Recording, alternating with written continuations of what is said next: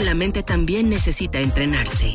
Una mente sana te lleva a lograr tus objetivos. La psicóloga especialista en deportistas de alto rendimiento nos da interesantes tips para entrenar la mente.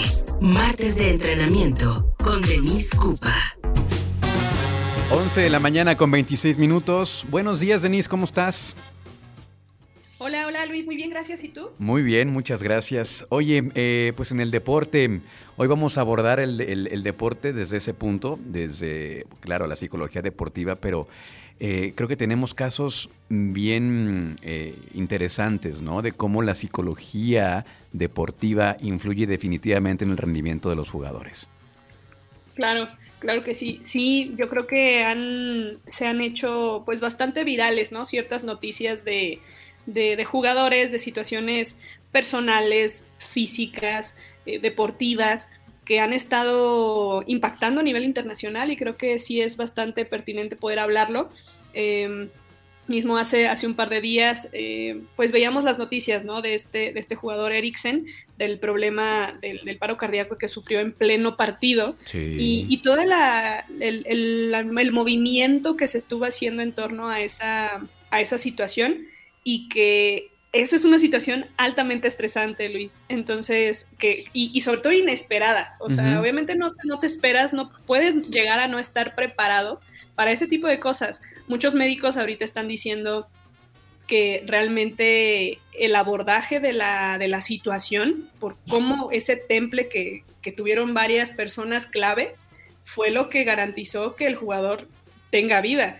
O sea, realmente sí, en, una conferencia de prensa el médico del, de la selección este, comentó, ¿no? O sea, estuvo, falleció por, por unos momentos, o sea, no, no tenía signos vitales y lo tuvimos que reanimar. Entonces, creo que sí esto nos pone un poquito a reflexionar acerca de la importancia del, del liderazgo, del afrontamiento al estrés, del afrontamiento de situaciones inesperadas, de incertidumbre, del desconocimiento de, situaciones de alguna afección física que puede tener un jugador y que tienes que estar listo para actuar.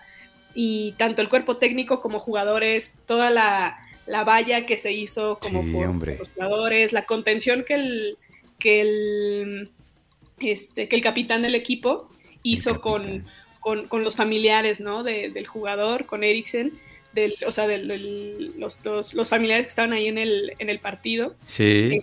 Este, creo que hay muchos elementos que se estuvieron moviendo y, que bueno, tú no estás preparado para eso. Pues creo que pues nadie está preparado por una situación de esa, nunca te la esperas, como dices. Pero sí yo también destaco pues el desempeño, el, actuar del, capitán, ¿no? Que como dices, con la cabeza fría a primero atender al compañero para que no, eh, no se tragara la lengua y luego organizar esta barrera y luego ir a, tranquilizar a la esposa. Bueno, qué bárbaro, la verdad es que con, con la cabeza fría y, ya lo hemos platicado en alguna ocasión, siempre es, es importante y es vital, es fundamental en estas situaciones de, de estrés, de, de, tanta tensión, pues pensar claros, tener la cabeza fría, porque imagínate que hubieran perdido, la cabeza todos, pues pues no. probablemente estaremos hablando de otro, de otro desenlace, ¿no? Pero por otra parte, eh, también hemos hablado del, Roland Garros, que también nos ha regalado ejemplos muy interesantes. Sí, hablábamos de la, vez pasada, platicábamos de, de, esta situación mediática que, que se hizo en torno a esta declaración que hacía Osaka respecto a su salud mental, a la importancia que ella quería darle a su, a su salud mental, que tuvo que abandonar el torneo por, por esa misma razón y, por porque se le había multado. Y bueno, lo explicamos un poquito la, vez pasada. Y ahora con la final de Varonil, igual de Roland Garros, eh, nos encontramos con un juego, una final que, muchos la verdad queríamos que, que, ganara el, el griego Tsitsipas queríamos que, ganara él, ¿no? Por, mm. por, su juventud, que estamos hablando de un jugador de 22 años. O sea, sin duda es la generación que viene. Ya es lo que viene. Eh, eso nadie le quita los logros, el mérito que ha, que ha concedido el, famoso Big Three, que, bueno, eh, compuesto por Nadal, eh, Federer y por Djokovic, que fue contra quien perdió la, la final.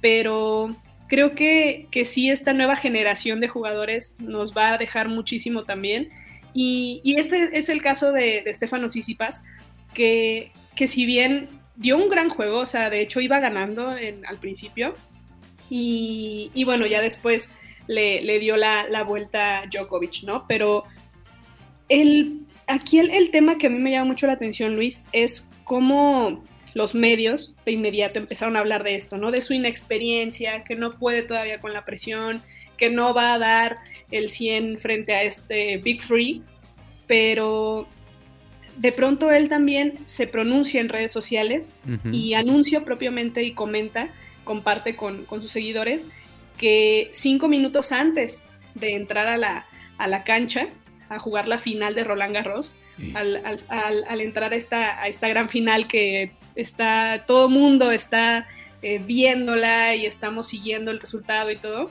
se entera de que su abuela había fallecido, ¿no? Sí. Cinco minutos antes de entrar. Entonces, eh, creo que obviamente esto lo comenta después de la final, lo, se, se pronuncia en sus redes sociales y, y, habla muy bonito, ¿no? Hace en su, en su publicación, menciona que la vida no se trata de ganar o perder, sino de disfrutar cada momento de la vida, ya sea solo o con otros, ¿no? Entre otras cosas. Pero creo que esto es un buen punto de inflexión para, para poder hablar y poner sobre la mesa la importancia de, de hablar del jugador de profesional, del deportista profesional, como una persona también, o sí. sea, como una persona que tiene problemas, que tiene situaciones personales, que tiene afecciones físicas, como en el caso de Eriksen, o sea, que no es nada más el rendimiento que me da a mí como espectáculo y si ganó, perdió o, o qué pasó, ¿no?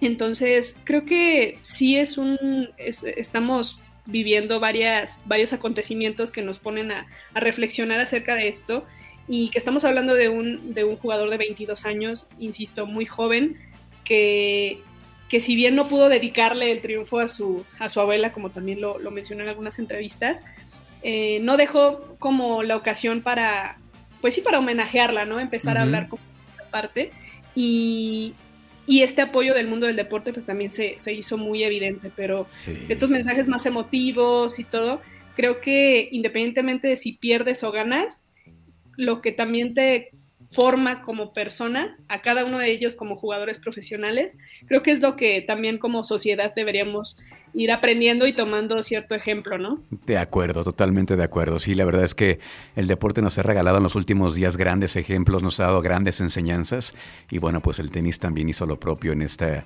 en este partido. Vaya, qué presión jugar esta, este partido después de una noticia uh -huh. de ese tamaño. Pero bueno, se nos acaba el tiempo, Denise. Muchísimas gracias. ¿Cómo te seguimos en redes sociales? Claro que sí, Luis. Me pueden seguir en Facebook como Denise Cupa y en Instagram como arroba Cupa. Muchísimas gracias, Denise. Acá nos escuchamos la próxima semana. Un abrazo. Sale, cuídate mucho, Luis, que estés muy bien. Bye, bye. Gracias. Seguimos con más aquí en Trion Live. Escucha, escucha. Trion, sé diferente.